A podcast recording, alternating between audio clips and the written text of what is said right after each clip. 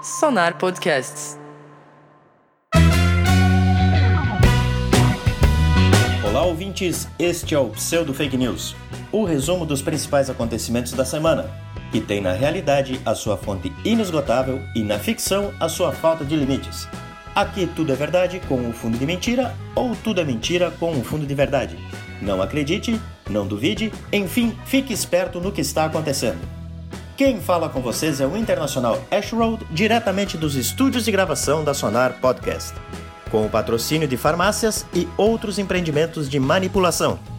Vejamos as pseudo fake news da semana, mas antes, nota da redação.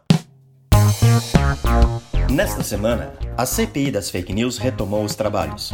Tem como principal objetivo avaliar o impacto da falsidade nos resultados eleitorais. Reafirmamos nosso apoio à comissão e nosso compromisso com a verdade. Inclusive, nos colocamos oficialmente à disposição dos parlamentares. Na oportunidade, apresentaremos dossiê com as fake news que colaboraram com a eleição do governador Eduardo Leite, também conhecidas como promessas de campanha. Também abriremos nossa caixa preta, com todas as pseudo-fake news que não influenciaram coisa nenhuma neste resultado. Agora, o resumo da semana. Insucesso do impeachment de Trump revela que os Estados Unidos têm muito a aprender com o Brasil. Indicada ao Oscar, obra de Petra Costa servirá de material didático ao parlamento norte-americano. Discurso de Trump é rasgado por Nancy Pelosi. O ato de Nancy é duramente criticado como inoportuno, porque foi rasgado logo após Trump ter lido o discurso. Especialistas analisam imagens e garantem que a líder parlamentar poderia ter rasgado o discurso antes de ser lido pelo presidente.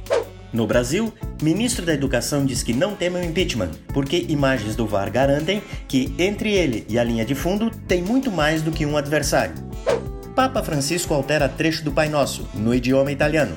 Conforme tradutores, o trecho alterado passa de não nos induza à tentação para não nos abandonem à tentação.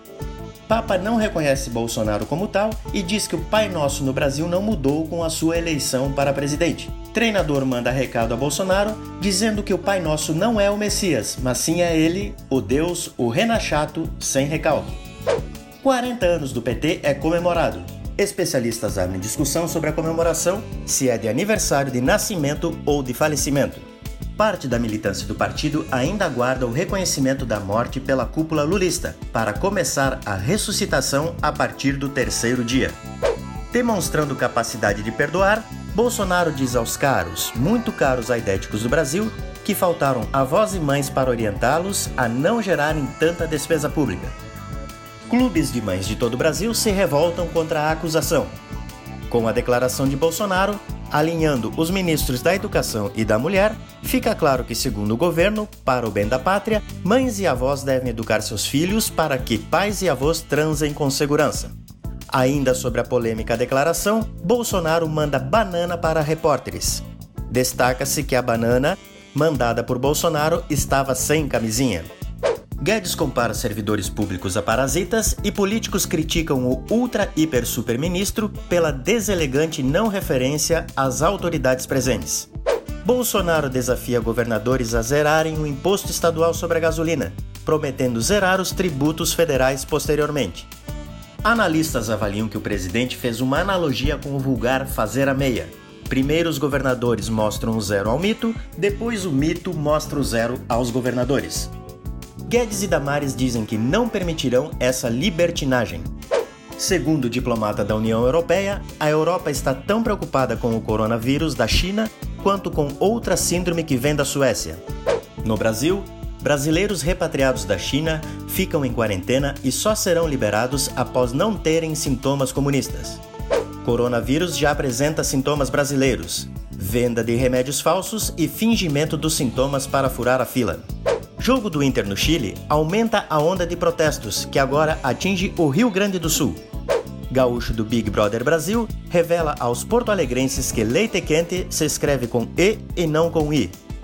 Mulheres versus homens no BB, BB, BBB estimula edição Tricolores versus Colorados, Esquerdistas versus Bolsonaristas, dentre outros clássicos. Comitiva de Encantado, liderada por Adroaldo, tira foto com Bolsonaro, que nega ter sido sondado para vice-prefeito. E por último, Luan Santana compra mansão por milhões de reais e se torna vizinho do Neymar. Neymar acolhe o novo vizinho com estas palavras: Vamos acordar esse prédio, fazer inveja pro povo. Enquanto eles estão indo trabalhar, a gente faz amor gostoso de novo. Então essas foram as pseudo fake news, tudo verdade, tudo mentira, é com vocês. Curtam e comentam no Face, arroba pseudo fake news. Bom final de semana, até a próxima, abraço!